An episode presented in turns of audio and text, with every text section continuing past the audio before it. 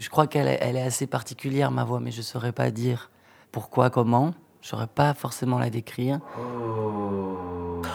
En bonne voix.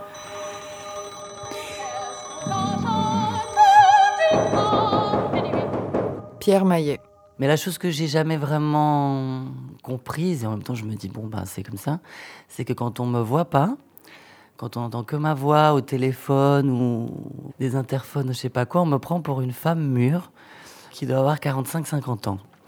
Et alors, moi, ça m'amuse parce qu'au bout d'un moment, bon, j'arrête de le dire. Euh, donc, quand on me dit oui, euh, monsieur Maillet est là, je dis oui, oui, mais bonjour madame Maillet, alors votre mari, alors souvent, ça crée des histoires pas possibles.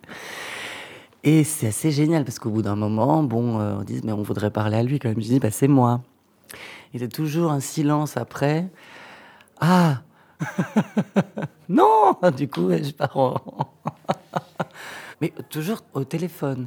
C'est-à-dire quand on me voit, machin, on me dit jamais euh, dans la rue ou quoi. Je, je pense pas avoir une ambiguïté physique. Une femme mûre de 50 ans, euh, c'est pas trop moi pour l'instant. Mais c'est la voix. Et je, je, crois qu'elle est particulière en ce sens-là, où elle a un côté ambigu, on va dire, peut-être un peu androgyne, que moi je ne sens pas du tout, que je cultive absolument pas. Je fais plus d'efforts en effet au téléphone. Des fois, j'aimerais bien qu'on me dise Monsieur Maillet au téléphone, qu'on me reconnaisse. Mais au théâtre, c'est pas pareil. Je pense qu'il y a quand même quelque chose aussi qui est assez crédible après là, dans, mon travail de comédien à cet endroit-là. J'ai joué un travesti, vraiment, chez Copie d'ailleurs, un spectacle qu'on avait fait euh, au Festival d'Avignon, la Tour de la Défense. J'ai joué Micheline. Euh, j'ai joué la mère d'Eva Perron. Quand ça doit être des femmes ou des personnages plus féminins ou quoi, je la laisse complètement, alors là pour le coup, euh, partir ma voix. Je, dirais presque que c'est ces rôles-là où j'y pense le moins, bizarrement je la laisse complètement libre en fait. Je, je me libère complètement. J'y pense pas en fait. Donc du coup, ça peut partir dans des excès euh, extrêmement aigus, je sais pas, enfin, ou, bizarrement des choses très graves.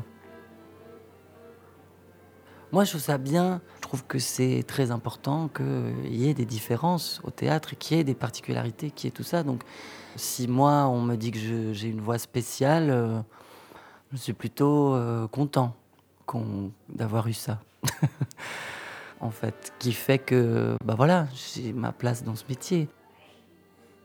Arte Radio. Com.